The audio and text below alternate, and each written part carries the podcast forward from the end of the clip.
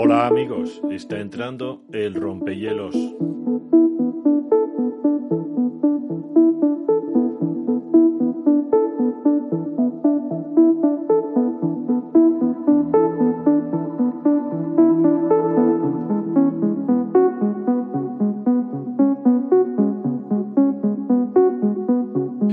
Podcast número 5.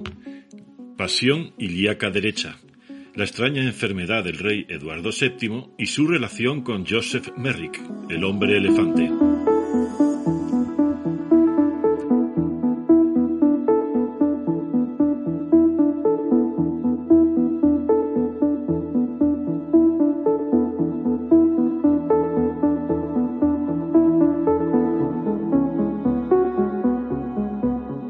El verano de 1902 se presentaba feliz y colmado de ilusiones para el príncipe Eduardo de Inglaterra, hijo mayor de la reina Victoria.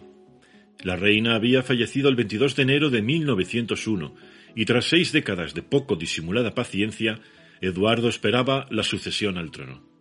Los complejos preparativos para su coronación estaban ya a punto, cuando, inesperadamente, el 14 de junio, comenzó a padecer un fuerte dolor abdominal, Junto a él acudieron los príncipes de la medicina inglesa, en este caso Sir Francis Lacking y Sir Thomas Barlow, pero nada pudieron hacer sino administrarle opiáceos que calmaron el dolor pero no la fiebre, que aumentó alarmante y progresivamente. Los médicos temían por su vida. Comenzaron a palpar una masa en el cuadrante inferior derecho del abdomen, y su diagnóstico estuvo claro. Era una inflamación del apéndice vermiforme, o pasión ilíaca derecha. No estaba claro en aquellos tiempos que la intervención fuera necesaria, pues todavía se discutía el momento, la necesidad y la urgencia. ¿Qué hacer? La prudencia o la prevención de los doctores Lacking y Barlow se impuso. Había que llamar a Treves. Frederick Treves era, desde 1885, profesor de anatomía del Real Colegio de Cirujanos de Londres. En 1888 había descrito en la forma de un reloj las variadas posiciones del apéndice y afirmaba el punto mágico de McBurney no admite discusión. La extracción del apéndice durante el periodo de reposo se realiza con riesgos ínfimos y es deseable extraer el apéndice tras el primer ataque definitivo. En esta misma conferencia, el 20 de junio de 1902, obsérvese que es unos días después del ataque del príncipe Eduardo, y en la Academia Médico-Quirúrgica londinense, Treves cerró su discurso con la siguiente afirmación. Por último, debo decir esto. La extracción del apéndice no es una panacea para cada enfermedad de la parte inferior del abdomen, ya que aparentemente en la actualidad existe la impresión en el extranjero de que cualquier tipo de alteración por debajo del ombligo debe incluir necesariamente la extirpación de este órgano tan discutido. Estas palabras tuvieron una amplia repercusión en la vida posterior de Treves, pero de esto hablaremos más tarde. ¿De qué órgano están hablando? ¿Quién era este McBurney y de qué punto mágico están hablando? ¿Qué pasó con el príncipe Eduardo? ¿Qué relación tiene todo esto con el hombre elefante? Bien, con relación a este último punto hablaremos al final. Y respecto al príncipe Eduardo, permítanme un pequeño spoiler. Llegó a ser rey, Eduardo VII, y, según las crónicas y la historia, murió ocho años después por una broncopatía. De cómo se salvó y cómo termina esta historia, hablaremos a continuación.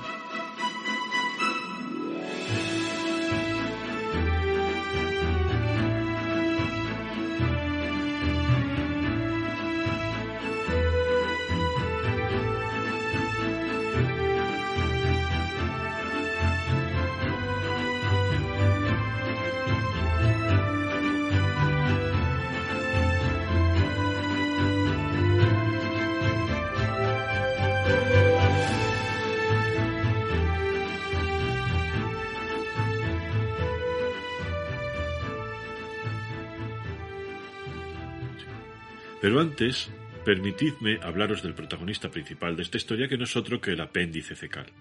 Este es un órgano situado en la parte derecha del abdomen, en la zona inferior derecha del abdomen, y que produce la enfermedad por todos conocida como apendicitis. Eh, eh, Este órgano también se llama apéndice vermiforme os muestro fotos en el apartado de comunidad en aquellos que estéis escuchando esto por iVoox.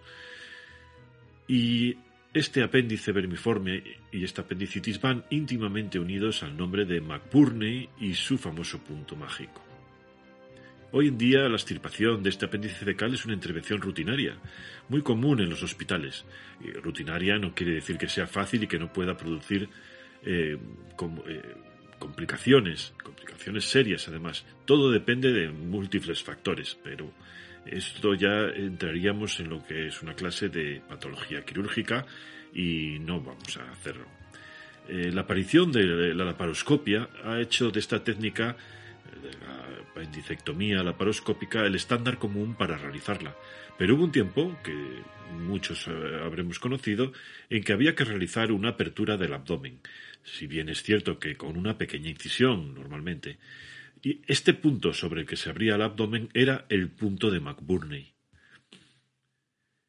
Pero de cómo llegó a ser una intervención rutinaria es otra historia, una historia de esfuerzo e incomprensión larga y que costó vidas.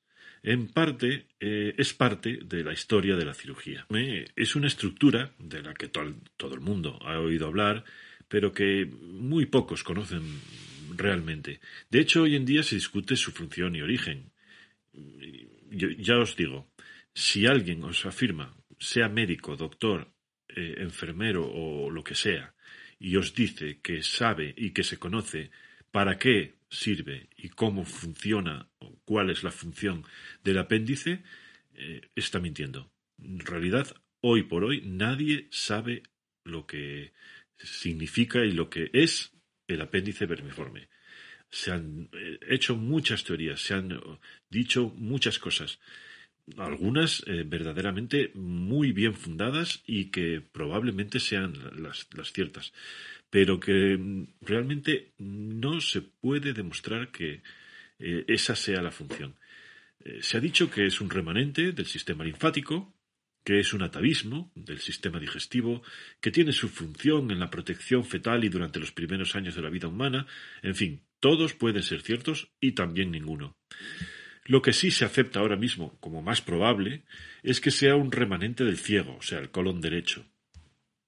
Os muestro una foto para que sepáis lo que es el colon derecho y dónde está situado en el cuerpo humano. Que este, este eh, ciego, colon derecho, eh, en el mecanismo evolutivo de los primeros homínidos, estoy hablando de hace muchos millones de años, eh, tuvo una importancia fundamental y su conversión eh, en un colon derecho grande y amplio eh, tuvo una importancia fundamental al ser la clave en la digestión de la celulosa, que pasó a formar parte de la alimentación humana, bueno, no humana, de la alimentación de los mamíferos hace unos 460 millones de años. En los orígenes del Homo sapiens, eh, al ser este un omnívoro, este colon derecho, que ya os digo que, como se puede ver en los mamíferos rumiantes, por ejemplo, este colon derecho es enorme, es gigantesco, y eso favorece la buena digestión de la celulosa, o sea, de los pastos. Eh, ya os digo, con la aparición del Homo sapiens, eh, esta función fue del colon derecho fue perdiendo función. Eh, de hecho, el Homo sapiens pasa a ser omnívoro, a comer carne y a comer eh, omnívoro, a comer de todo. Eso ayudó evolutivamente al Homo sapiens y mediante una modificación, que bueno, ya hablaremos de la evolución, pero cuando se habla de una modificación de parte del cuerpo, esta modificación no es voluntaria y no es como muchos pensamos, como tengo que comer las hojas de los árboles altos, me crece el cuello y eso me favorece y por lo tanto me convierto en jirafa que tengo una ventaja. No, no es así, no es una cuestión voluntaria. Pero bueno, ya hablaremos de lo que es la evolución. El Homo sapiens en su evolución adquirió o fue adquiriendo un sistema digestivo que le dio una ventaja sobre los demás homos, sobre los demás homínidos. Y esta fue que le, se pudo convertir en un, eh, eh, en un eh, mamífero omnívoro. Más tarde eh, se fue reduciendo todavía más y se quedó en lo que hoy es. El ciego, de hecho, eh, humano es bastante más corto de lo que debía ser en aquellos años y ese remanente de lo que fue y ya no es eh, sería el apéndice cecal. Eso explicaría su función en los primeros años de vida, que precisamente en los primeros años de vida se cree que el, apéndice cecal está abierto, no está como ahora, como cuando eres adulto, obliterado y, de hecho, eh, eh, al estar abierto es muy rara la apendicitis en los niños de menos de dos años. Ocurre, yo he operado varios, pero no es eh, eh, es mucho menos frecuente, no es común el eh, la apendicitis. Y esto se cree que es precisamente porque el apéndice no está obliterado, no está cerrado, convirtiéndose en un apéndice. Bueno, es eso, lo que hoy sabemos que es eh, un apéndice. pero en estos, en los primeros años de vida y en la vida fetal, el apéndice cecal está abierto y por lo tanto se cree que puede ayudar en la digestión precisamente de las celulosas, que es por ello por lo que las demás eh, funciones supuestas eh, no son tan claras. Y esta, que es la teoría más aceptada hoy en día, parece que, esto que os acabo de comentar lo apoya. Lo que sí sabemos seguro, eh, fuera de toda duda, es que su inflamación produce lo que hoy llamamos apendicitis aguda. Una inflamación de un órgano intraabdominal produce una inflamación con infección produce peritonitis, nosotros llamamos peritonitis es un signo, no es eh, una enfermedad. La peritonitis puede ser producida por cualquier enfermedad intraabdominal y como puede ser una inflamación de cualquier órgano, ya sea del apéndice, ya sea del propio colon, ya sea de un ovario, ya sea lo que sea. Esa inflamación produce una irritación en una capa que se llama peritoneo que cubre por dentro eh, todo el abdomen y que esa irritación produce la peritonitis. La peritonitis también puede ser producida por una perforación de un órgano hueco o por, muchas causas. Pero en este caso, la inflamación del apéndice produce peritonitis, que es un signo de la enfermedad, que es la apendicitis aguda. Las primeras pruebas de que eh, había apendicitis, de la apendicitis en sí, se remontan ya a momias egipcias, de las cuales se ha podido encontrar eh, una, una, apendicitis, una, o por lo menos un plastrón eh, apendicular. Un plastrón es cuando se forma la, eh, la infección, esta produce la peritonitis y una apendicitis aguda. Pero si no se trata, puede evolucionar, gracias a Dios, hacia una especie de plastrón. Esto es como un huevo en el centro del cual está la infección, pero cubierto por tejido protector por un tejido que lo protege y deja de producir peritonitis y por lo tanto aparentemente se produce una mejoría. Si el cuerpo logra revertir esa infección, lo hará poco a poco y ese plastrón se irá reduciendo, pero tarda mucho tiempo. E, estos plastrones apendiculares son muy comunes en, todos los, en todas las infecciones y cuando se producen dentro del, del, abdomen se llaman plastrones apendiculares. Bien, pues ya se han encontrado restos o vestigios de estos plastrones apendiculares en momias de hace 3.000 años. También Hipócrates, el famoso médico griego, bueno, padre fundador de la medicina, que bueno, es un poco mito también, os tengo que decir, pero bueno, eh, fue el primero en describir de una forma más o menos sistemática eh, eh, los cuadros médicos y diagnósticos médicos. También fue el, inspirador del, juramento hipocrático. Hipócrates describió apendicitis, aunque no las identificó como tal, y lo introdujo en una especie de fondo de saco que luego pasó a llamarse cólico miserere, también pasión ilíaca derecha, de ahí el título que os he puesto. Pero la primera víctima conocida casi con toda seguridad fue Herodes Agripa, sí, Herodes, el famoso Herodes, en el año 44 después de Cristo, según describe el propio Flavio Josefo, que también cita a Jesucristo en su libro Antigüedades, en donde se refiere que estaba Herodes dando una fiesta en Cesarea en honor a Claudio, el emperador de Roma, Claudio. Eh, Agripa, Herodes Agripa, vestía una túnica tejida con hilo de plata que reflejaba los rayos del sol. Y en medio de los aplausos de las personas presentes empezó a sentirse mal y fue trasladada a su casa, a su palacio, donde fallecería cinco días después. Podéis, eh, su palacio estaba situado en el Herodión, está a unos kilómetros de Jerusalén, y este Herodión es un, hoy en día un sitio digno de visitarse. Eh, y es también donde se cree que se ha encontrado la propia tumba de Herodes, aunque esto está discutido y no es tampoco seguro, pero digamos que hay muchas probabilidades de que esta sea la tumba de Herodes. Bien, pues Herodes parece ser, según las crónicas de Flavio Josefo, que pudo haber muerto de una apendicitis. Eh, también los mayas conocieron la apendicitis y la llamaron tiptec. Eh, por supuesto, no la describieron como una apendicitis, sino como un fuerte dolor abdominal de tipo cólico eh, y que a veces localizaban en la parte derecha, diferenciándolo, y esto es lo interesante, del cólico renal. Ellos sabían diagnosticar lo que era un cólico renal de lo que no lo era cuando dolía en la parte derecha, porque cuando dolía en otra parte no tenía nada que ver con ninguna de estas dos enfermedades. Cuando no era un cólico renal, lo llamaron TIPTEC, y aunque no lograron describir una apendicitis, sí sabían que era distinto. Se cree que Maquiavelo también falleció en Florencia en 1527 de apendicitis, aunque también os digo que esto no son cosas seguras, porque una apendicitis causa peritonitis y cuando alguien fallece de un dolor abdominal con peritonitis, eh, puede ser una apendicitis, pero también puede no serlo y ser otra cosa totalmente distinta. Eh, Erasmo de Rotterdam describe a su vez un dolor abdominal que desembocó en una inflamación dura en el lado derecho del abdomen. Esto es distinto. Aquí ya que sí que está describiendo los signos de una apendicitis y probablemente de lo que os decía antes, un absceso apendicular.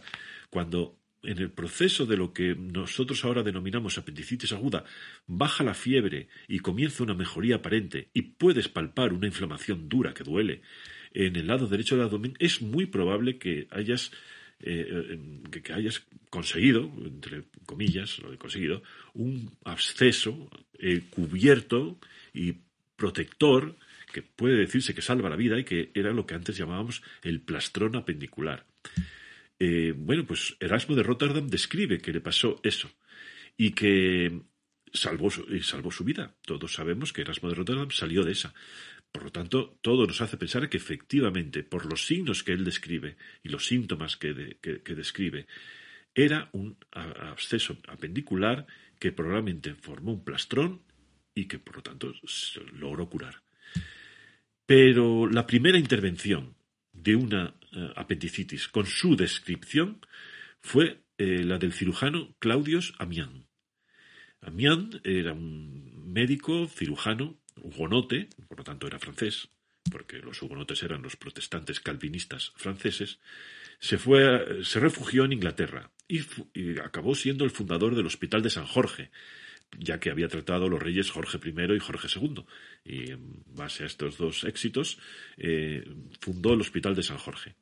En 1735, Amián conoció en Hyde Park a un muchacho de 11 años que padecía una hernia inguinal. Bien, una hernia inguinal eh, ya es otra cosa completamente diferente. Una hernia inguinal, os pondré algunas fotos si, si, si las encuentro y, las veo, que, no creo que sea difícil. Una hernia inguinal es, eh, a ver cómo los puedo, os lo puedo explicar. En la pared abdominal eh, tenemos un orificio. Imaginaos que por ese orificio, y perdonad la descripción a los que sabéis lo que es una hernia inguinal, pero bueno, para los que no sabéis lo que es una hernia inguinal, Imaginaos que de ese orificio sale un calcetín. Un calcetín que se rellena o está vacío. Eh, normalmente cuando hay hernia es que ese calcetín se rellena. Ese calcetín no tendría que estar ahí. ¿Eh? Por eso se produce la hernia. Es una alteración de la pared. Pero digamos que mediante un orificio que se produce en esta pared eh, va, venciendo, va venciendo, venciendo, venciendo, va saliendo una lengua que forma eso, un calcetín que se rellena de las propias vísceras, de, la tripa, de colon, de intestino delgado, de lo que sea, pero se rellena de tripa. Por es como un botillo de Ponferrada. Aquellos que conocéis esta región de, de, León, eh, eh, Ponferrada, eh, hay un, un, alimento que es bastante consistente y muy rico, que se llama botillo, el botillo de Ponferrada. El botillo de Ponferrada es un trozo de tripa relleno, a su vez, de carne, costillas y múltiples elementos. Bien, pues imaginaos este calcetín relleno de tripa eh, en forma de botillo y que sale afuera y tú lo, lo, puedes ver. Notas un bulto que baja en el hombre, baja hacia el testículo. En la mujer es un poco más raro porque, bueno, porque tenemos otras eh, tienen otras circunstancias, pero en el hombre tenemos esa predisposición a hacer hernias. Es más frecuente la hernia en el lado derecho que en el lado izquierdo. Eso son ya circunstancias. Bien, pues este muchacho tenía, que encontró Amiens en 1735 en Hyde Park, tenía una hernia inguinal. Eh, y en diciembre de ese año, eh, el muchacho comenzó con dolor y empezó a aparecer infección dentro de la hernia. Y probablemente, aunque no está claro, se diagnosticó una fístula. Una fístula es una apertura desde dentro del abdomen hacia afuera. Pero bueno, no vamos a entrar en ese detalle porque no, haría más que complicar la historia. Digamos que eh, la hernia inguinal de este muchacho se eh, eh, comenzó, comenzó a infectarse y formó un absceso. Eh, por supuesto, Amián lo que hizo fue intervenir esa hernia y cuando interviene esa hernia ve que efectivamente contiene intestino, pero lo que encuentra es un apéndice, una apendicitis dentro de la hernia. esta fue la primera descripción de una apendicitis. Misteriosamente, lo que hizo Amián fue sencillamente dejar salir el pus y dejarlo fistulizado y curó y salvó a este muchacho. Esta salida, eh, eh, bueno, lo que encontró Amián probablemente se pudo eh, producir por una estrangulación del mismo intestino, pero él describe que no, que no era una infección del intestino, que era una infección del apéndice. os muestro unas fotos para que sepáis cómo pudo ser lo que, lo que sea. Bien, lo que fue, bien. todo esto, eh, a fin de cuentas, no tuvo una notoriedad merecida, por otro lado, porque era un hecho trascendente, pero de hecho eh, hoy se discute eh, dar el mérito a Mian y, y, posteriores casos que no se documentaron adecuadamente no han recibido crédito ni mérito ninguno. Mestivier, otro médico, en 1759 describe la muerte de un paciente de 45 años por una posible apendicitis. John Hunter, un médico muy eminente, famoso, eh, describe un apéndice gangrenoso, o sea, podrido, en el coronel Dalrymple. Dalrymple. Eh, bueno, no sé pronunciar bien eh, Dalrymple, pero un coronel también muy famoso y conocido y por supuesto la descripción del apéndice gangrenoso de Dalrymple eh, fue eh, en, la autopsia. Dalrymple, de Dalrymple estaba muerto. Hubo bastantes descripciones posteriores que no merecieron la atención necesaria tampoco, como médicos como Yadelot, Parkinson, sí, la enfermedad de Parkinson, eh, Luyer-Villemé, Mélier, todos eh, cirujanos franceses que, bueno, donde se llevó más adelante la cirugía fue precisamente en Francia, debido sobre todo el gran despegue de la cirugía europea fue eh, durante las guerras napoleónicas, porque los cirujanos de... Estoy hablando de cirugía, ¿eh? pero bueno, también de la medicina. La Academia Francesa de Medicina fue muy eminente. Y la cirugía francesa fue la que más avanzó gracias a los cirujanos, sobre todo a los cirujanos en, los ejércitos napoleónicos, también en la Marina francesa. Pero ahí eh, hablaremos luego eh, de, este tema. Eh, bien, estos médicos como cirujanos, como ya os he dicho, describieron las apendicitis, pero tampoco se les hizo mucho caso. ¿Por qué no se les hizo caso a, estas, a todas estas descripciones de apendicitis? Primero, porque existía eh, una laguna etiológica. ¿Qué quiere decir esto? Que no se sabía claramente el origen de la enfermedad, lo que traducía a su vez en una laguna terminológica. No se sabía cómo describir esta enfermedad, si no se sabía dónde se originaba claramente, o se discutía dónde se originaba claramente, tampoco se sabía cómo llamarla. Se había descrito el apéndice vermiforme con claridad en múltiples eh, en disecciones anatómicas por múltiples personas, pero no se le daba al apéndice ninguna entidad. No se hacía con una claridad terminológica ni, ni, afinada. Eh, no se lograba separar del propio ciego, que es el colon derecho. No se hablaba de apendicitis, sino de proceso, de tiflitis, peritiflitis, paratiflitis. De hecho, uno de los médicos más prestigiosos de la época, Goldberg, lo dejó establecido en su tesis doctoral de 1830, que leyó en Heidelberg. Esta fue la tesis eh, hegemónica de hasta finales de siglo, y es que no, eh, no era apendicitis, era eso, tiflitis. Bueno, otra, otra causa de, de, esta falta de renombre, esta falta de, de, dejadez, esta, perdón, esta presencia de esta dejadez y, ausencia de referencias a todos estos médicos, es eh, una, una falta de prestigio de la propia cirugía abdominal en sí. Hasta la segunda mitad del XIX la cirugía se encontraba marginada con respecto a lo que era la medicina clínica. En un tiempo en que la sepsia o la antisepsia no se conocía, como vimos ya en el caso de Semmelweis, los resultados de la cirugía abdominal no era lo que se dice brillante y recurrir al cirujano era lo último que se deseaba.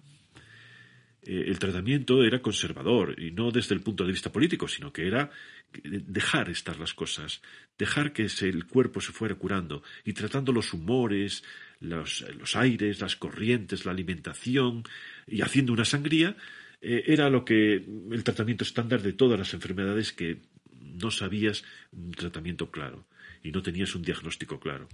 Ya fuera la sangría sí o en sí o mediante sanguijuelas. Y de hecho, en 1833 se importaron a Francia más de 40 millones de sanguijuelas para realizar precisamente la sangría. Otro factor, precisamente, es acerca de esto que estoy comentando, de la falta de prestigio de la cirugía, era el propio prestigio de la medicina clínica. Y tenemos, por ejemplo, el caso de Dupuytren. Eh, hoy se conoce a Dupuytren por la descripción que hacía de algunas enfermedades y su libro Lecciones, que podemos decir que eran magistrales. El prestigio de Dupuytren fue inmenso y marcó a toda una generación de médicos. Insistió a toda esta generación que lo que él, eh, lo que él denominaba flemones ilíacos, pasión ilíaca, era originario, originado en el intestino grueso derecho. A partir de ahora lo vamos a denominar ciego. Y que la cirugía debía ser relegada al último plano.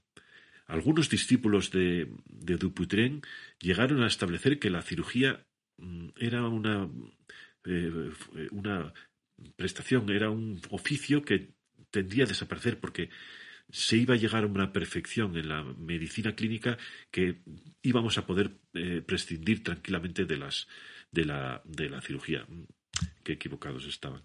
Solo después de, de la muerte de Dupuytren se comienza a avanzar muy lentamente y es que sus propios discípulos empiezan a ver que quizá Dupuytren no estaba en lo cierto se comienza a ver que un drenaje salvador es lo más útil, y algunos, como el propio Rokitansky, del que hablábamos en el podcast pasado sobre este, de Semmelweis, otra vez nuestro amigo Rokitansky, cambia de idea y se pasa de la corriente de Dupuytren a la corriente contraria, porque basándose en las observaciones realizadas en varios casos de apendicitis que él eh, observó en necropsias, recordad que Rokitansky era patólogo, eh, pues él fue viendo que quizá el drenaje temprano hubiera salvado la vida de esas personas. El progreso, por lo tanto, es lento, y solo en 1887 se comienza a dejar de hablar de tiflitis y se acuña el término apendicitis. Lo hizo por primera vez Fitz, un anatomopatólogo de Harvard, preconizó la intervención inmediata para su tratamiento y tuvo el éxito que se les había negado a sus precursores, porque por lo menos se le hizo caso.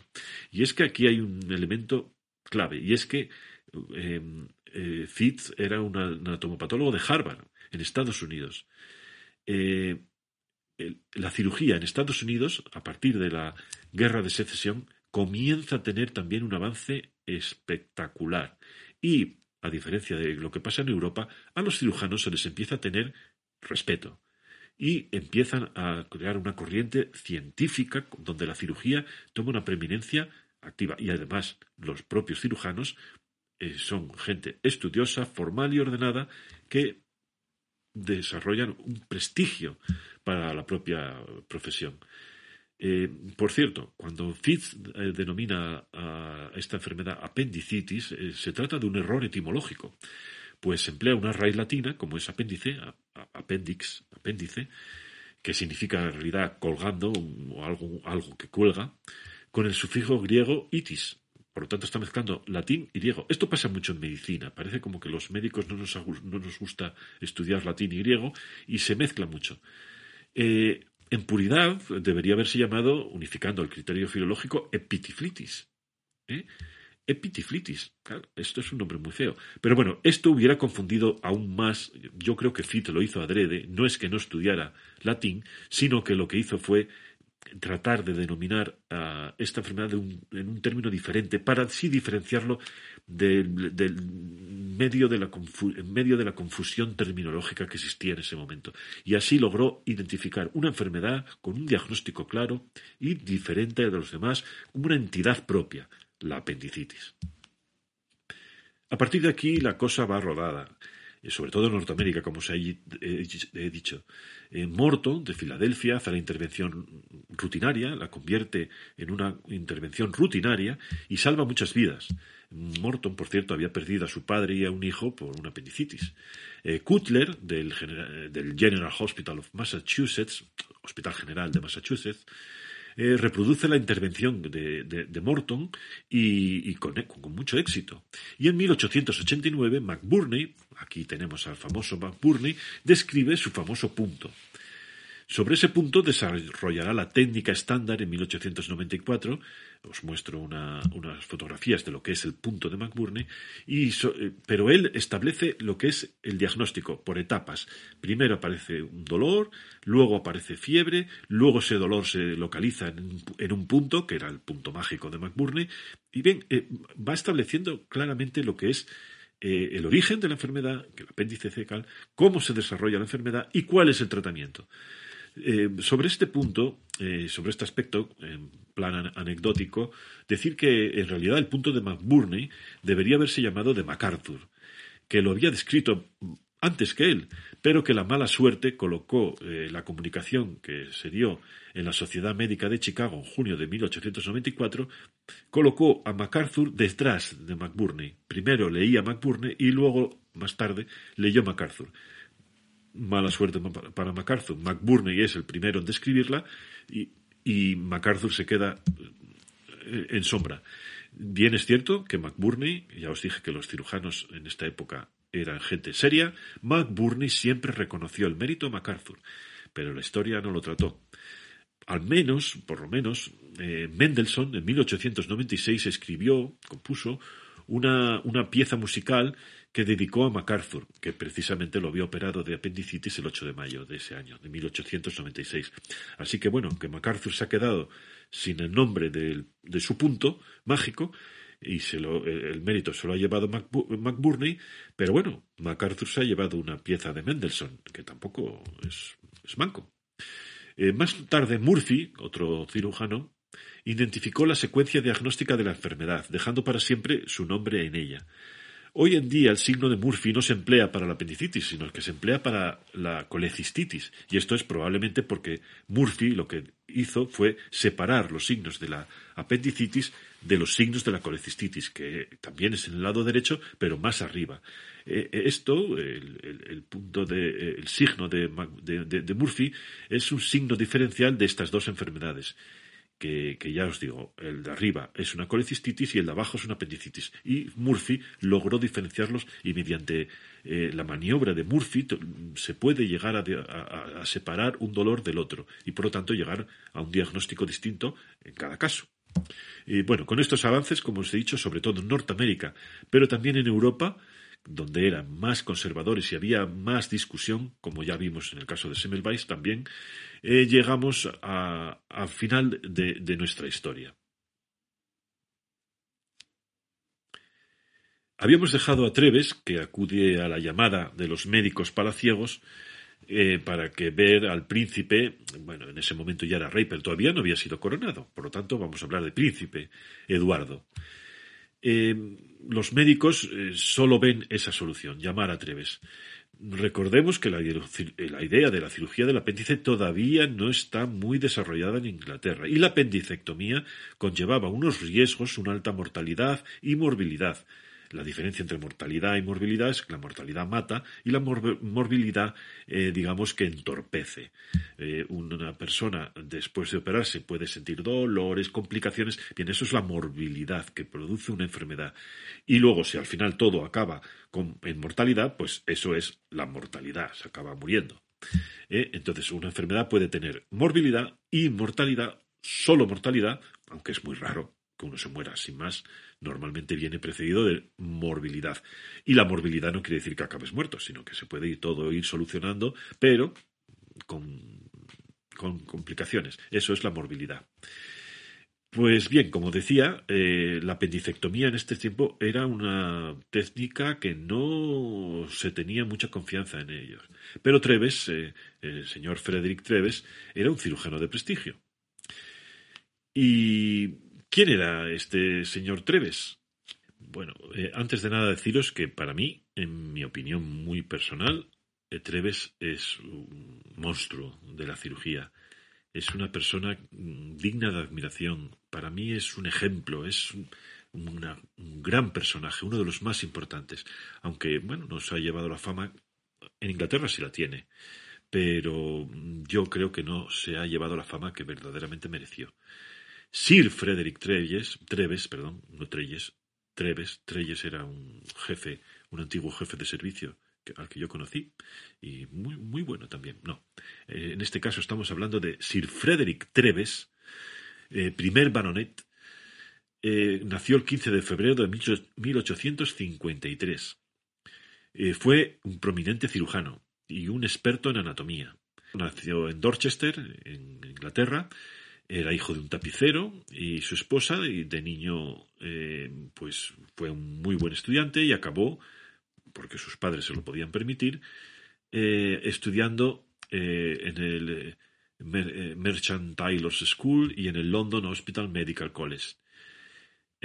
aprobó los exámenes de ingreso en la Universidad Real de Cirujanos de Inglaterra en 1875 y en 1878 obtuvo una beca de la Universidad Real de Cirujanos. Y ya os digo, tiene múltiples méritos, Caballero de la Gracia de la Orden de San Jorge, eh, Sir. Y, pero bueno, vamos a entrar en lo que es su, carrera de cirujano. Una vez convertido en cirujano, se especializa en cirugía abdominal, como ya podemos intuir. Y en el London Hospital, a finales del siglo XIX y primeros del siglo XX, eh, empieza a realizar las primeras intervenciones, algunas de ellas pioneras, como por ejemplo la apendicectomía. La primera apendicectomía que se realizó en Inglaterra la realizó Treves y la realizó el 29 de junio de 1888 y fue nombrado cirujano extraordinario por la propia reina Victoria. Eh, se ofreció eh, voluntario para trabajar en un hospital de campaña en Sudáfrica, tratando a los heridos. Eh, todas estas cosas no eran tan desventaja, no, eran una desventaja, todo lo contrario. Tenías muchos más medios para acceder a pacientes y poder, en medio de la urgencia, aprender mucha cirugía. Eh, más tarde eh, eh, publicó este, esta experiencia precisamente en The Tale of a Field Hospital, o sea, en la historia de, un hospital de campaña, basados en los artículos que escribió en la época para la revista médica británica. También fue agente médico del Suffolk Geomani, Geomanry hasta que dimitió en 1902 y aceptó el nombramiento como coronel honorario del Real Cuerpo Médico del Ejército el 30 de agosto de 1902. Fue nombrado eh, honorary Sergeant Sergeant por, el propio rey Eduardo VII y comandante caballero de la Orden Victoriana Real, y que también os he ocultado una parte de la biografía de, de Treves. Os lo he de reconocer. Pero lo vamos a dejar para el final y vamos a recoger a Treves en su momento donde lo habíamos dejado, que esto es entrando a palacio, a ver al príncipe Eduardo con su problema de dolor en, la, en el abdomen, en el lado derecho del abdomen. Y cuando Treves llega a palacio, ¿qué ocurre? Pues que el, rey se cura. Eh, cuando va a ver al rey, en ese momento sin coronar, pues se encuentra con que los médicos le dicen que ya no es necesaria su que lo, que, lo vea por que el, el, rey ha comenzado a obtener una mejoría, una sustancial mejoría, y que ya no tiene fiebre y que por lo tanto que ya no, no es necesario.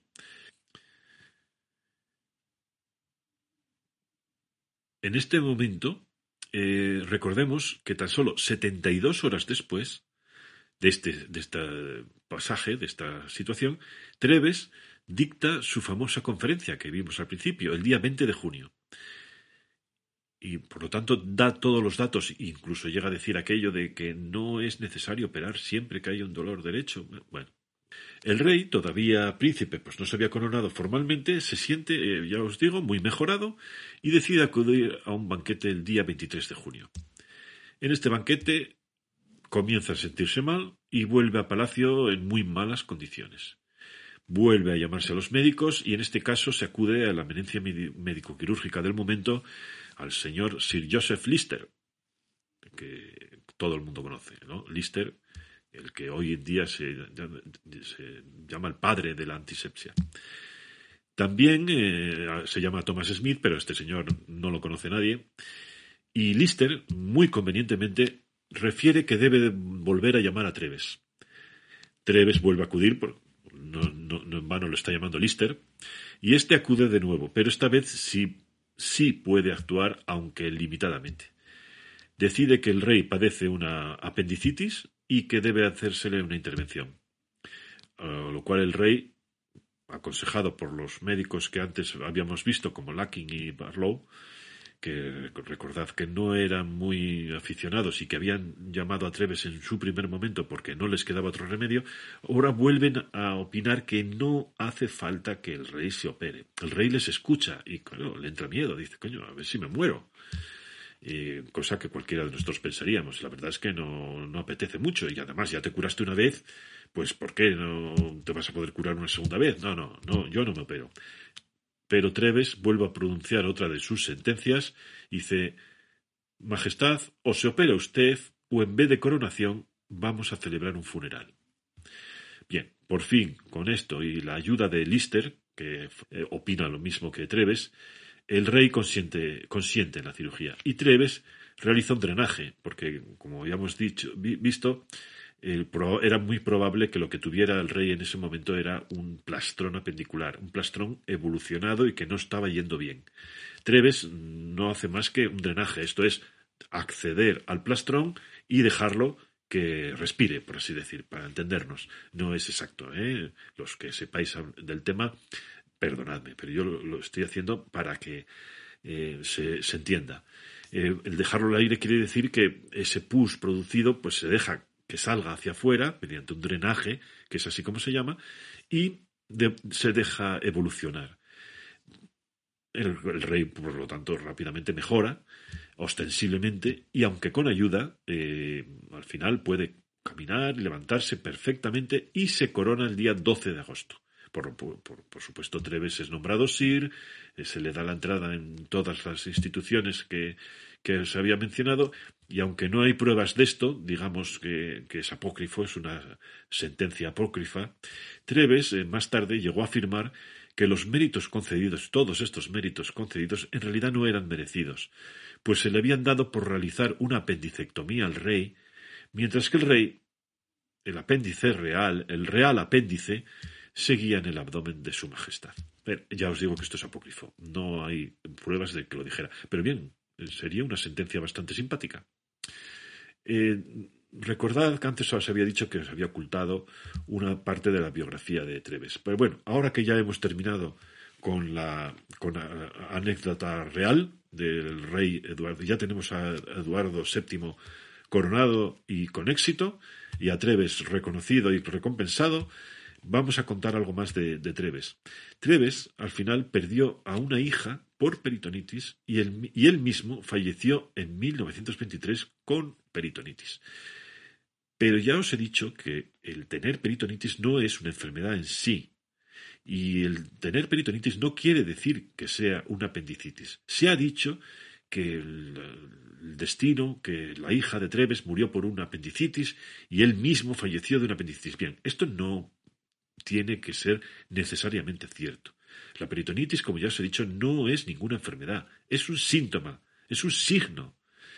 eh, se produce una irritación peritoneal por algo que está dentro del abdomen, que puede ser una apendicitis, pero lo que tuvo la hija de, Treves y él mismo pudo ser desde una inflamación de la vesícula hasta que produce también peritonitis, eh, puede ser eh, cualquier inflamación del colon que produce una colitis o incluso una diverticulitis, que también producen peritonitis muy graves, una perforación, puede ser una perforación gástrica, puede ser una perforación intestinal, puede ser una isquemia intestinal, en fin, que las causas de peritonitis pueden ser, entre otras, la colecistitis, la diverticulitis, la, cualquier causa infecciosa, también una, una, una, isquemia, o sea, una falta de riego, o una perforación, y que por lo tanto limitar a una apendicitis lo que se manifiesta como peritonitis nos estamos quedando cortos. Por lo tanto, este destino de, de, Treves, en él mismo y en su hija, pues son destinos trágicos, pero no quiere decir, aunque sea muy bonito decir, oh, es que el destino, fíjate, se murió de una apendicitis. Bien, esto no tiene por qué ser cierto. Y bien, y llegamos entonces al momento de abarcar el último punto, y es, ¿qué tiene todo esto que ver la enfermedad del rey Eduardo y Treves y qué tiene todo esto que ver con el hombre elefante. Bueno, algún ya lo habéis adivinado.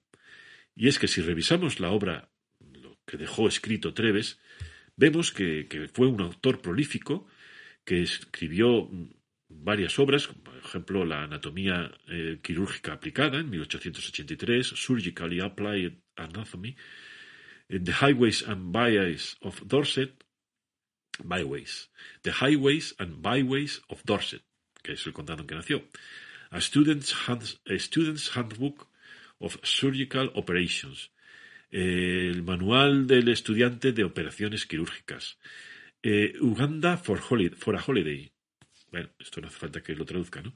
The Land That is Desolate in the Cradle of the Deep.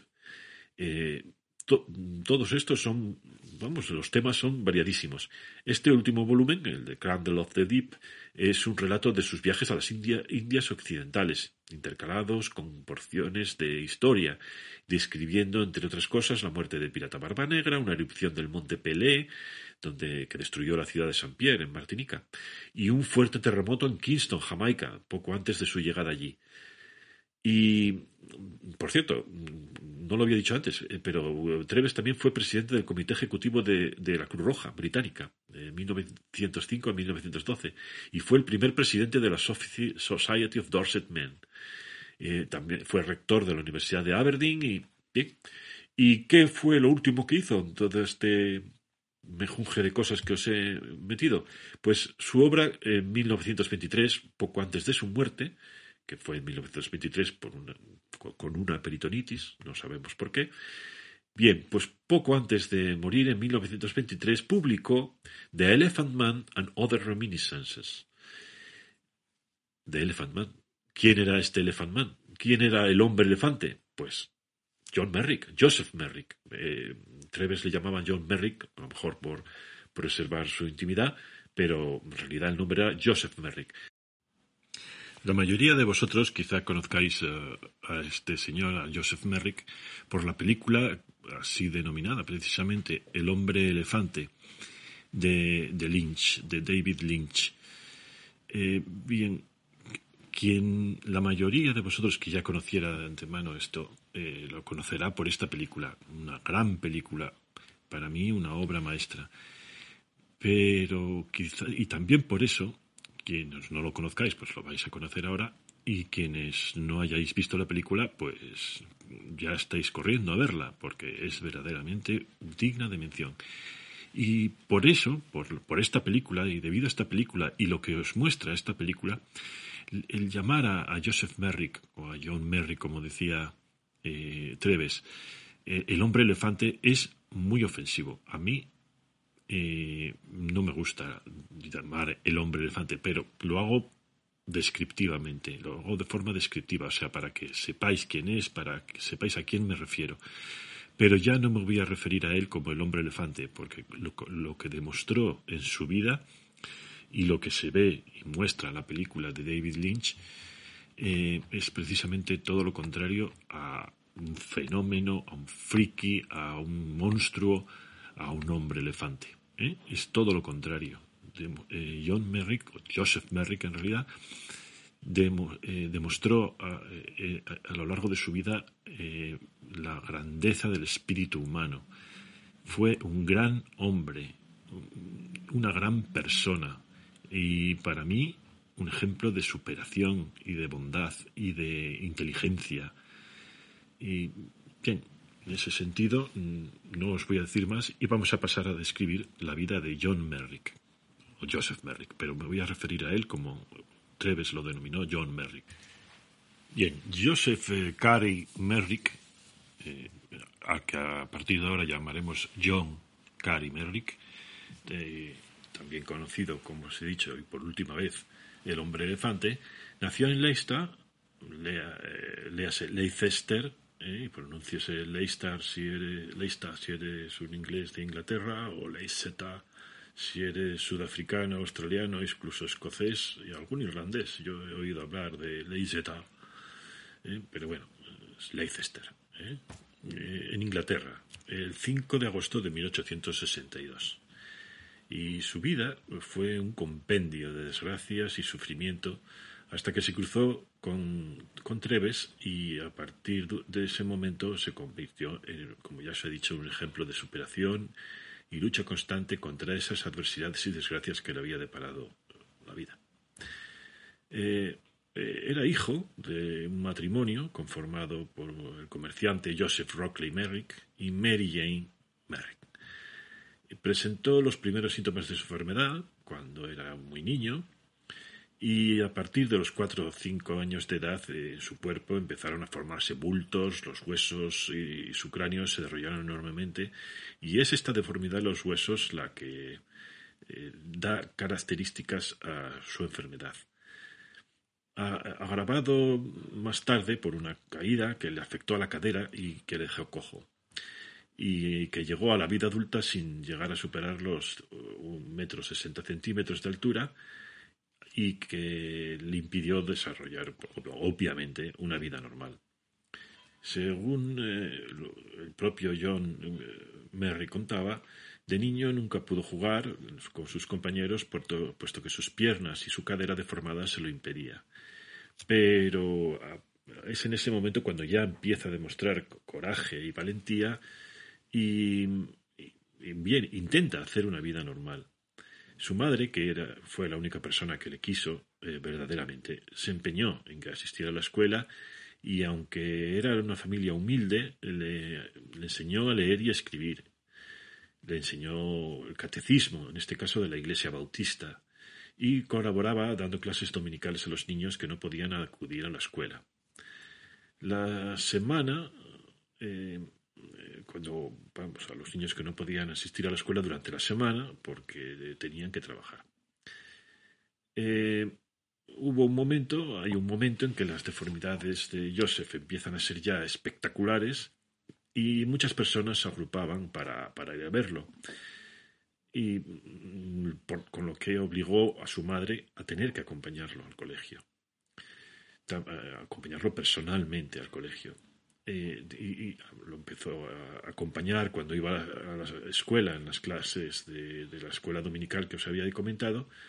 Así que Joseph John pasa eh, su vida eh, al lado de su madre, lo que le desarrolló una gran dependencia de ella. Siempre la recordó como una madre muy cariñosa, entregada a sus hijos y digo sus hijos porque tenía dos hermanos, William, que falleció muy temprano, y Marion, Elisa, que también murió muy temprano. las enfermedades probablemente tuvieran algo que ver con la propia enfermedad de Joseph y por lo tanto fueron una, una enfermedad transmitida genéticamente. Eh, el padre de Joseph, de John, como estamos hablando, que siempre se había ganado la vida como cochero, abrió una pequeña mercería en 1870.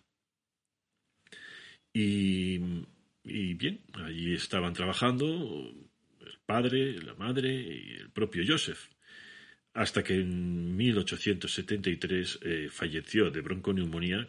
Como veis, la bronconeumonía se impone como motivo de muerte. También el rey Eduardo VII murió de bronconeumonía en 1910, creo que murió. Eh, sí, creo que fue en el 10. Eh, bien, en, 1873, como digo, muere la madre de bronconeumonía. Y es el, eh, el cataclismo en la vida de, en la vida de, John. pues que su madre había sido la única que le había demostrado un poquito de, amor y, de cuidados. Eh, su padre, que la verdad es que pasaba bastante de él, eh, se volvió a casar con otra viuda que tenía dos hijos y por lo tanto entramos en una de las etapas más desastrosas de la vida de John porque empieza a ser objeto de maltrato por parte de su madrastra y de sus hermanos. Mm, no le atendían, no es que no la atendieran, es que sencillamente lo maltrataban. Eh, Bien, a John le obligan a, trabajar y deciden que tiene que ganarse sustento, que es una carga a la familia y que no piensan atenderlo mientras no pueda ganarse la vida. se empleó en una fábrica de cigarrillos gracias a su tío, Charles Merrick, y en ella eh, estuvo trabajando hasta que, eh, obviamente, con las deformidades que tenía le impedían seguir atando hojas y bueno, perdió el trabajo. Obviamente no era un trabajo para, él ni que él pudiera desarrollar normalmente.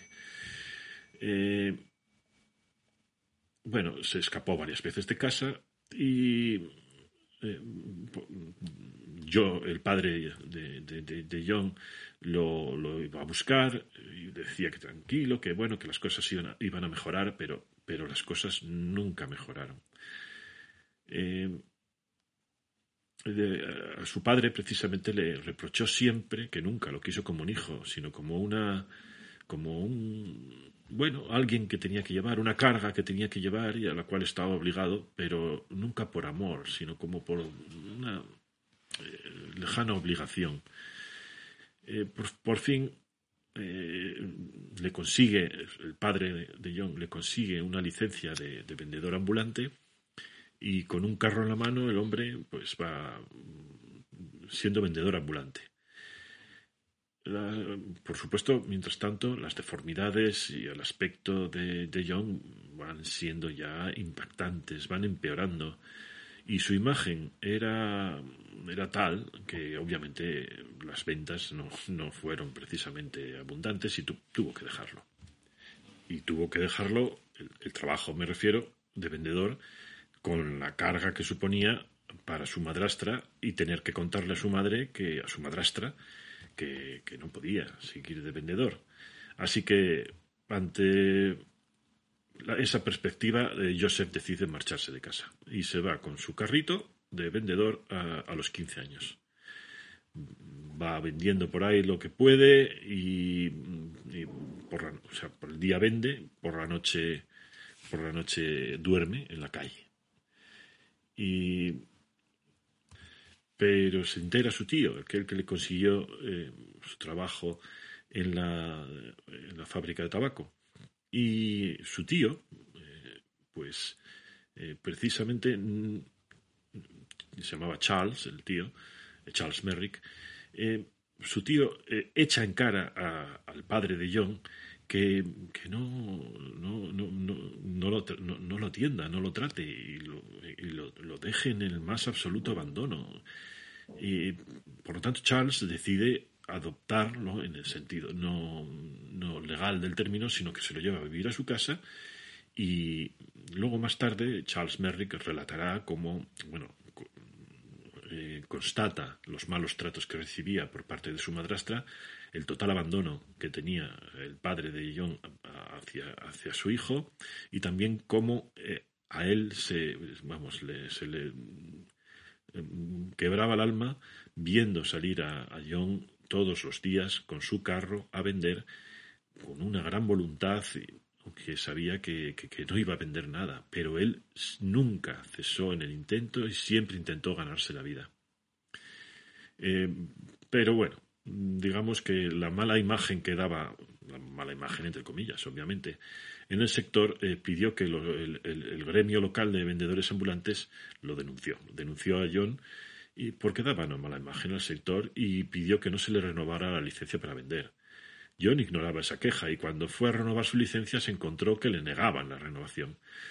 Eh, por supuesto, eh, John se sintió con una carga porque vio que no iba a poder aportar nada. Si ya aportaba poco, ahora iba a ser nada en la, en la casa de Charles, de su tío Charles. Y precisamente Charles y su esposa en ese momento estaban esperando un hijo. Así que John, sin que nadie le dijera nada, se fue de casa de su tío e, e intentar e, ingresar en la Leicester Union Workhouse. Estas denominadas eh, workhouse eran casas de trabajo, eh, eran sumamente duras y Joseph estuvo allí durante tres semanas. Al final no lo pudo soportar más y salió. Pero al salir eh, vio que, que, no, podía, que, no, que tenía que resistir porque, porque sencillamente no podía vivir de nada. Así que a los dos días de haberse ido, volvió a la casa de trabajo, la Leicester, eh, Union Warehouse, y se quedó allí durante cuatro años. Estas eh, casas de trabajo eran unas instituciones públicas que, a cambio de trabajo, de trabajar, ellas te daban cama y te daban comida. Si, si Joseph John eh, no, no, podía trabajar o no podía aportar esa, ese mínimo de cama y, sopa, pues no lo podían seguir manteniendo allí. ¿Y qué pasa? Pues que John, al cuarto año de estar en esa casa, eh, la Leicester, Union Warehouse, pues eh, eh, las deformidades llegan a un límite en el que él ya ni siquiera puede comer. Y dice la Leicester Union Warehouse, los jefes o los responsables le indican que tiene que operarse. Tiene que operarse para poder eh, vivir porque ellos no lo pueden mantener y le deciden ingresar en la Leicester Infirmary. Eh, la enfermería Leicester, pero bueno, Infirmary no, en realidad es una institución, no es una enfermería. Bien, eh, esta protuberancia que tenía en la cara era una especie de probóscide que le salía y que parecía una trompa de elefante. Y de ahí salió el apodo, ¿no? Del hombre elefante. Lo deciden llevar, ya os digo, hasta esta Infirmary y eh, le, operan. Eh, le quitan un tejido de la cara que, con el cual pudo ah, comer mejor y hablar con un poco más de claridad, pero Mientras está en el posoperatorio, él piensa que ya no va a volver a la Warehouse y piensa en cómo ganarse la vida. Y, entonces, pensando precisamente, eh, mientras eh, pasaba el dolor del posoperatorio, mm, Merrick decidió que, que, tenía que ganarse la vida de otra manera.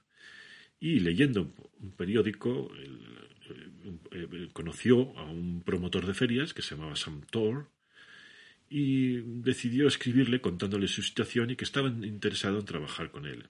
El promotor, en cuanto lo vio, supo que iba a hacer un buen negocio y lo incorporó a su feria ambulante y John empezó así su tránsito por Inglaterra exhibiéndose en el circo de John Thor.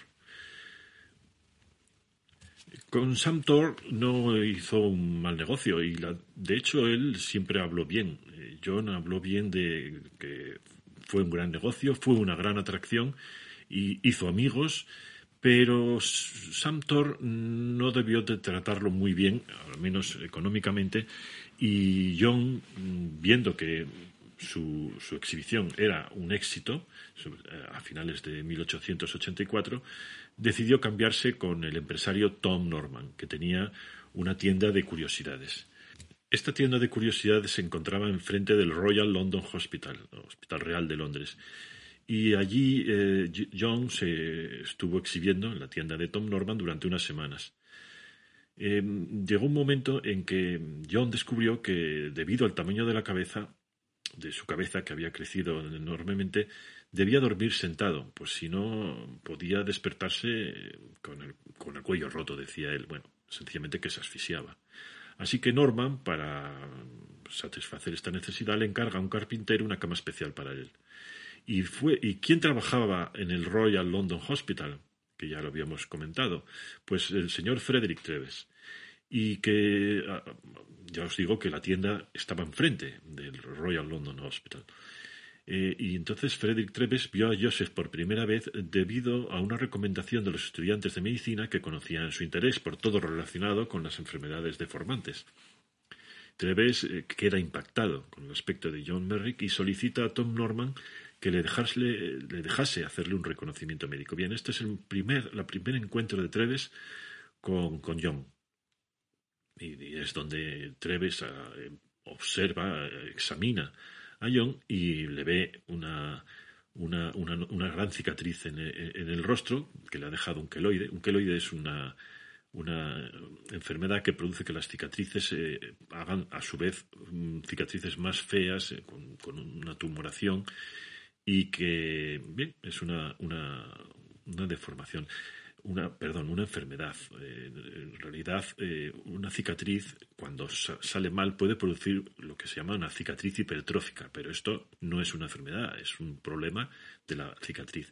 Cuando la cicatriz sistemáticamente produce esa cicatriz hipertrófica, y lo hace sistemáticamente y en todo momento, y además hasta unos eh, límites gigantescos, exorbitados, pues entonces se llama queloide. Y ven, a a John le había salido un queloide en la, eh, en la cara, fruto de aquella eh, operación que le había quitado la famosa trompa.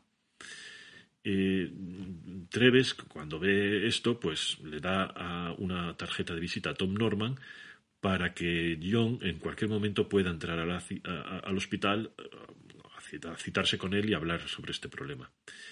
gracias a esa tarjeta, eh, pues yo, eh, Tom Norman lleva a, John Merrick y allí Treves lo tuvo varios días haciendo reconocimientos y lo mostró a la comunidad científica del hospital, otros centros médicos, quedando patente que la enfermedad era incurable y que no se podía quedar en el, establecimiento. Según cuenta Tom Norman, después de dos o tres veces Merrick le dijo que no quería volver porque se había sentido como un animal en un mercado de ganado. Durante ese tiempo, John, por timidez y miedo, no se expresaba bien debido a su boca deformada y no habló una palabra con Treves, eh, sencillamente. Tal fue su, su, mutismo que Treves pensó que, tenía cierto retraso mental, aunque no lo tenía, como todos sabemos. Bien, eh, estuvo en Londres. John Merrick entonces deja de ir al, al, Royal London Hospital, deja de visitar a Treves y, sigue en Londres hasta la primavera del 85 cuando la tienda es cerrada por las autoridades. Em, las autoridades en ese momento consideraban a, John, eh, eh, la exhibición de John como indecente, eh, que era un aspecto que no podía, ser, era un escándalo que se mostrara personas así al, mundo como si fueran animales, pero bueno, lo, que estaban haciendo en realidad era quitarle el medio de vida al pobre John. Y también al señor Tom Norman le estaban evitando eh, hacer negocio. Así que, ante esta perspectiva, y una cosa que era bastante común, le ofrece a, John irse con, con, otro señor, un, empresario italiano, de nombre Ferrari. Este Ferrari eh, no era no era trigo limpio, por así decirlo, y decide, de acuerdo con Tom Norman, que sí, que se lo va a llevar a, Europa y se embarcan rumbo a Bélgica. Eh, en Europa, las leyes acerca de la exhibición de personas con deformidades eran más severas incluso que Inglaterra, y las exhibiciones de Joseph eran cerradas a los pocos días de ser abiertas, no teniendo así ganancias ni, ni para sustentarse.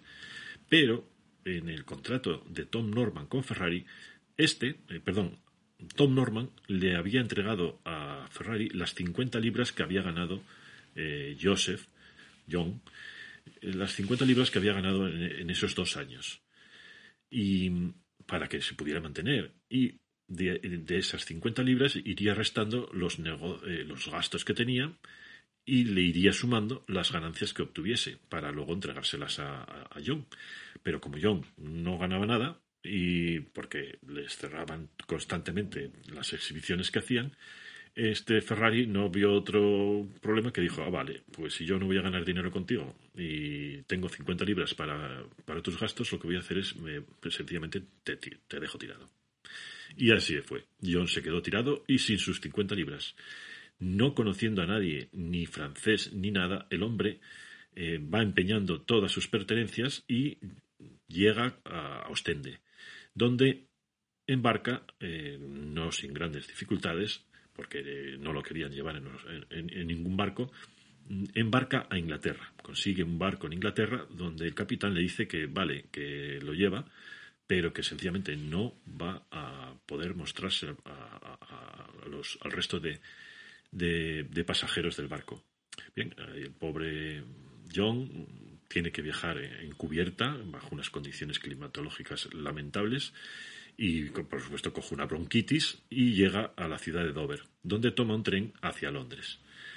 Eh, con bronquitis, eh, con su enfermedad, eh, logra llegar a Londres. Al bajarse del tren, donde, donde iba oculto, él se tapaba se fue a un rincón y él se tapaba con una gorra que tenía un velo por delante para que nadie lo viera, pero claro, el resto de deformidades del cuerpo se veían. Y cuando baja del tren en Londres eh, la gente lo descubre y empieza a, bueno, a ser observado, empiezan a meterse con él, la gente le empieza a increpar, le rodean y intentan quitarle la gorra con el velo y Joseph intenta escapar, pero nada, al final tiene que venir, llegar la policía porque ve un tumulto y allí se encuentra la policía con un pobre hombre que a la borde de un ataque de locura, con eh, eh, una enfermedad grave, con fiebre, con bronquitis, que no sabe hablar, que habla atropelladamente y al cual no se le podía entender. Eh, la policía intenta interrogarlo y ver qué ocurre y él eh, al final lo único que, tiene a mano es la tarjeta de, de Frederick Treves, aquella tarjeta que le había dado eh, Treves a Norman y con la cual eh, Merrick había logrado entrar al Royal London Hospital, pues la mantiene, la había guardado durante dos años. Y él se la entrega a la policía y Treves es llamado a la, estación, lo mismo que fue llamado a la corte del rey, también fue llamado a la estación para que fuera a ver en este caso a otro paciente, que era eh, John Merrick. Eh, John eh, Treves se lo lleva al hospital, al Royal Hospital, Royal London Hospital, y le, lo, ingresa de modo fraudulento. Mm, sus superiores, por supuesto, los superiores de Treves eh, no están de acuerdo y dicen que, bueno, que entienden perfectamente la situación del pobre John Merrick, pero que no, pueden aceptar un paciente porque no aceptan enfermos crónicos. Entonces, mm, bueno, eh, Treves eh, plantea la posibilidad de llevarlo a algún asilo y todos le rechazan porque no podían tener una persona con esas deformidades en un asilo, bueno, porque no podían. bueno, esto. Claro, por supuesto, John Merrick eh, le dice que por favor, que por favor, que le consiga un sitio, pero que no sea una warehouse. ¿eh? Y según Treves cuenta, eh, vamos, la posibilidad de ir a una warehouse, mm, John Merrick sencillamente la, la, anula. Dice, antes de ir a la warehouse, prefiero morirme en la calle. O sea que fijaos en el concepto que tenía el pobre John de, de estas instituciones de esta institución en particular. Y de hecho le llega a solicitar ir a un faro porque para que así no le vea la gente y estar allí solo en el faro y que no lo vea nadie y él poder vivir allí. E incluso le llega a solicitar y dice, bueno, y si no, pues a un asilo de, gente ciega, para que así no le vean y poder estar con gente, pero que no lo vieran ninguna de las dos eh, posibilidades es, pues, es, eh, factible y al final eh, en el Royal London Hospital dicen, bueno, no lo podemos tener aquí, no lo podemos mandar a ningún lado, ¿qué hacemos? Y entonces al director del hospital se le ocurre y dice, bueno, abramos un fondo para, para mantener a, Joseph en el hospital y al mismo tiempo justificamos el poder tenerlo alojado con lo que con el hecho de, estudiarlo y de, estudiar su enfermedad. La alta sociedad inglesa eh, recibe esta propuesta y acude eh, en masa a cubrir este fondo. Y con este éxito, eh, John Merrick logra quedarse en el Royal London Hospital. Bien, a partir de aquí la vida cambia para, para John y empieza a, interesar al mundo científico, a la alta sociedad y, se queda a vivir en el Royal London Hospital y comienza a hacer una vida relativamente normal. Es la época más feliz de, de John. No obstante, a John no lo dejaban salir de, de, su habitación. De hecho, se hicieron unas habitaciones especiales para que John Merrick pudiera, hacer allí una vida casi normal, pero sin salir. De hecho, cuando salía, cuando, en pequeñas excursiones que él hacía, sobre todo por la noche, era descubierto por las enfermeras y lo volvían a llevar a su habitación. Así que con esto John eh, le pregunta a Treves, dice, oye, ¿cómo es el mundo normal? Porque yo no puedo salir de estas habitaciones. Y Treves se da cuenta de que, aunque en ese momento la situación de John es buena, no es precisamente la de una persona, la de un ser humano normal. Así que mm, Frederick Treves decide que, es verdad, que lo va a sacar de, allí y se lo lleva a su casa. A tomar, lo invita a tomar el té con su familia. Em, en aquel momento John Treves, eh, perdón, John Merrick estaba eh, interesado en, Jane Austen, eh, Austen y Jane Austen, no Austin como, como la ciudad tejana, Austen. Eh, en este momento, ya os digo, Treves le, da, novelas de Jane Austen, le lleva a su casa a cenar y empieza, eh, le empieza a invitar a visitar a gente y la gran repercusión que obtiene eh, en la sociedad John Merrick es cuando la propia princesa de Gales, Alejandra, y el duque de Cambridge se interesan personalmente por la suerte de, nuestro paciente, de John. Otra vez eh, Merrick em, empieza a, sonar en el mundo y eh, pues digamos que él alcanza ahí en ese momento la paz porque empieza a relacionarse con gente, le respetan y, tiene solucionada, solucionado el problema económico. Eh, entonces él comienza a, dedicar su, vida a las grandes pasiones que, él tenía, que era la lectura de novelas románticas y de Jane Austen, y también a escribir. Pronto eh, comienza a recibir eh, visitas de otra gente, animado por los por, comentarios que, se hace de él en la alta sociedad, como ya os había comentado, y él, eh, John Merrick, demuestra en estas eh, entrevistas una extraordinaria eh, educación, una gran sensibilidad y, bien, se Treves se da cuenta de que mm, para nada, bueno, ya se había dado cuenta antes, pero bueno, demuestra que este hombre estaba dotado de una gran inteligencia, sobre todo inteligencia emocional. se, relacionaba con, educación, con respeto, una gran sensibilidad, como ya os he dicho, y incluso la princesa de Gales, que ya os había dicho que se había interesado mucho por él, le, enviaba una tarjeta de felicitación navideña cada año. Eh, le regaló una foto firmada que, él guardaba junto a la de su madre. Bien, digamos que, esta época fue la más feliz de, John Merrick. Pero eh, el 11 de abril de 1890, a los 27 años de edad, eh, John Merrick muere y, bueno, de hecho es encontrado muerto en su cama. Treves concluyó que, la muerte había sido por asfixia al quedarse dormido. Y recordad que él tenía que tener una cama especial para que la cabeza no se le fuera hacia atrás. Bien, eh, digamos que precisamente ese problema fue el que lo mató, tal y como dijo siempre John, por otro lado. Y eh, esta dificultad en respirar eh, parece ser que fue la causa de su muerte por asfixia. Y con la muerte de John Merrick quizá el mito comenzó a crecer. ¿Por qué?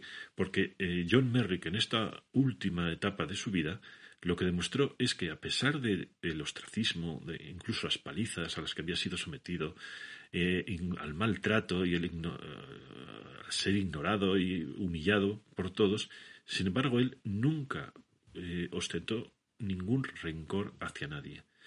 Siempre conseguía imponer su carácter dulce e inocente. Y mm, comentó eh, incluso hubo un autor, Ashley Montagu, eh, que tituló un, estudio que hizo acerca de John Merrick llamado El hombre elefante, un estudio acerca de la dignidad de la dignidad humana.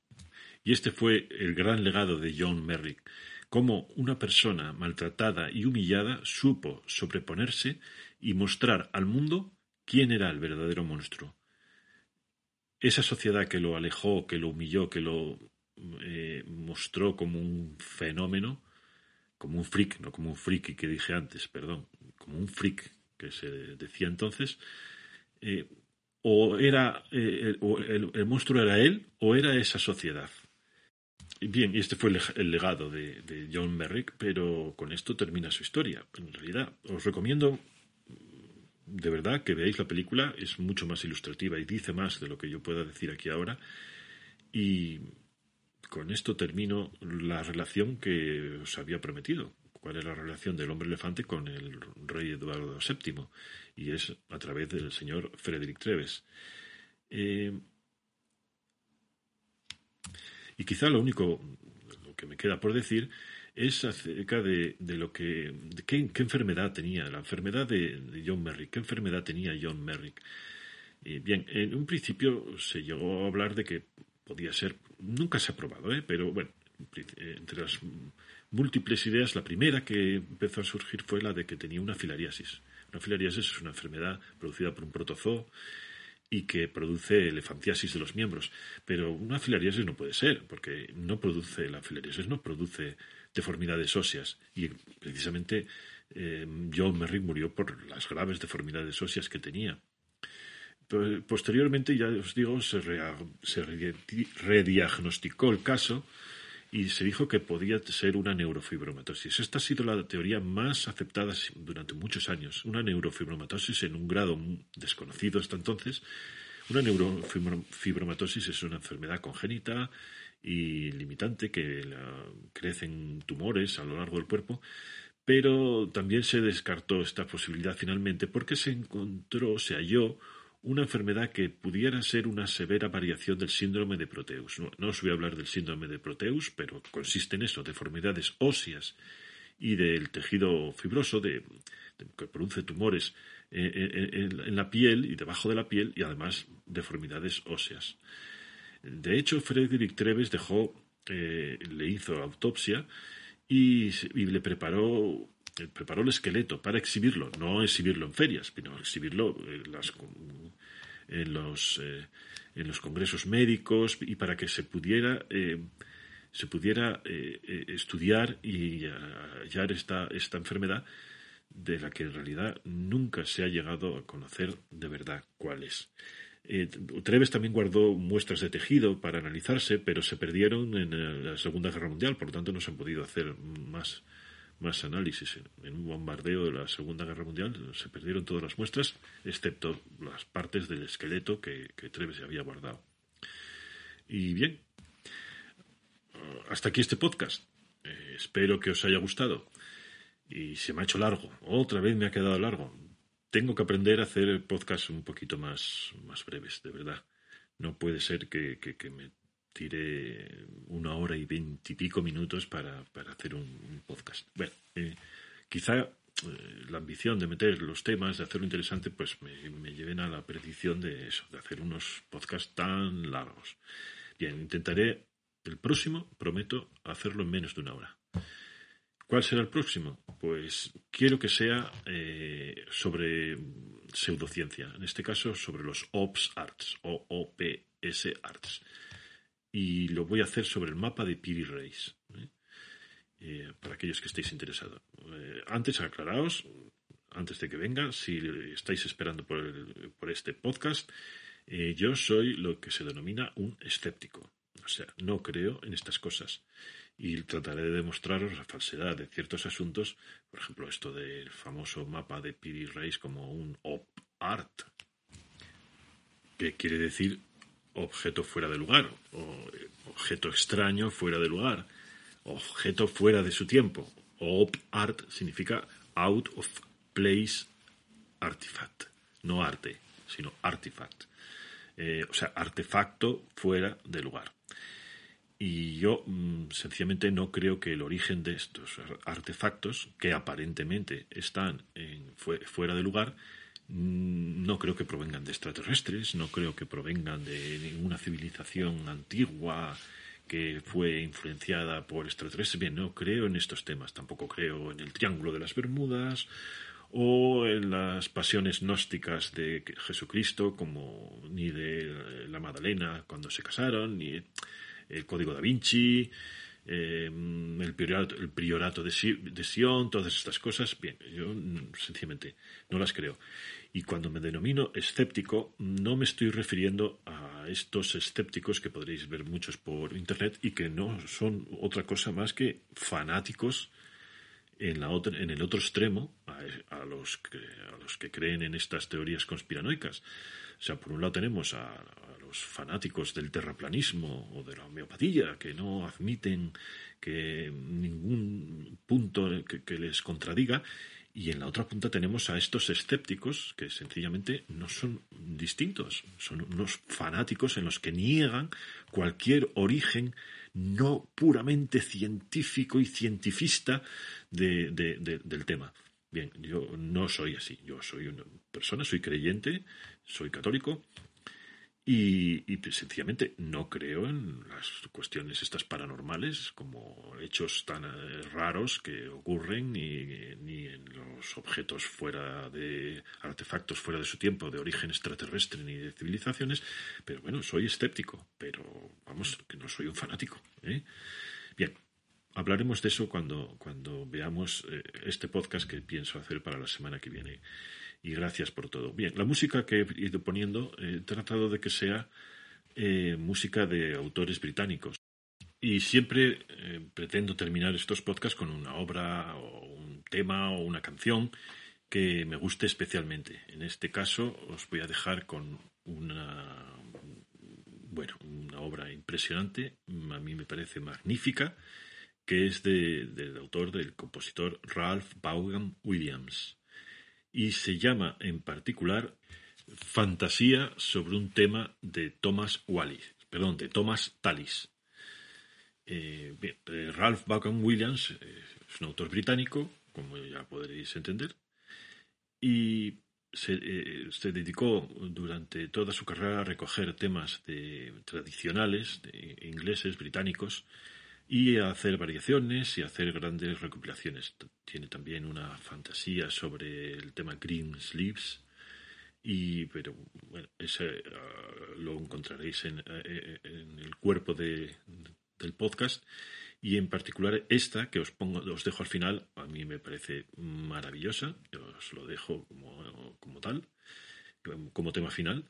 Y ya os digo Fantasía on a Theme by Thomas Tallis eh, bueno, algunos os preguntaréis por qué siempre dejo música clásica. No es que yo sea un grandísimo aficionado a la música clásica, claro, me gusta, pues si no, no, no, conocería estos temas, pero, vamos, que yo me gusta el rock y yo soy un, un buen rockero en el sentido de que tengo muchos, muchos, muchos grupos y conjuntos sobre rock, pero mm, tengo una limitación y es que tengo, debo tener mucho cuidado con los derechos de autor.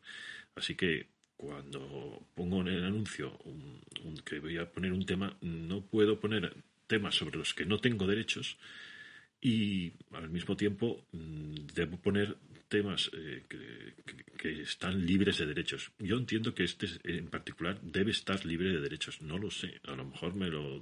Bueno, tengo algún problema, pero bueno, lo sabréis en su momento. Yo creo que no, que son libres de derechos. Este en particular es de una grabación de hace muchísimos años. Y bien, ahí os dejo. En este caso, eh, música clásica. En otras ocasiones intentaré poner rock, eh, pero debo hacerlo con cuidado. Incluso pienso hacer análisis de grupos, grandes grupos que a mí me gustan, como por ejemplo, yo soy un gran fan de mi, grupo favorito que es Pink Floyd, también Deep Purple, también Led Zeppelin, bueno, y otros, eh, el rock progresivo en general, eh, con Emerson, Lake, eh, Lake and Palmer, o Genesis en su primera etapa. digamos que son cuestiones del rock que a mí me encantan y pienso hacer monográficos sobre esto más adelante, cuando tenga y controle cómo va esto de los derechos de autor y si puedo ponerlos o no. Mientras tanto, pues va lo que, lo que tengo y lo que dispongo y lo que creo que, puedo poner sin, sin, ningún problema. Bien, pues aquí os dejo con Ralph Vaughan Williams eh, y con su fantasía sobre un tema de Thomas Tallis y hasta la próxima amigos.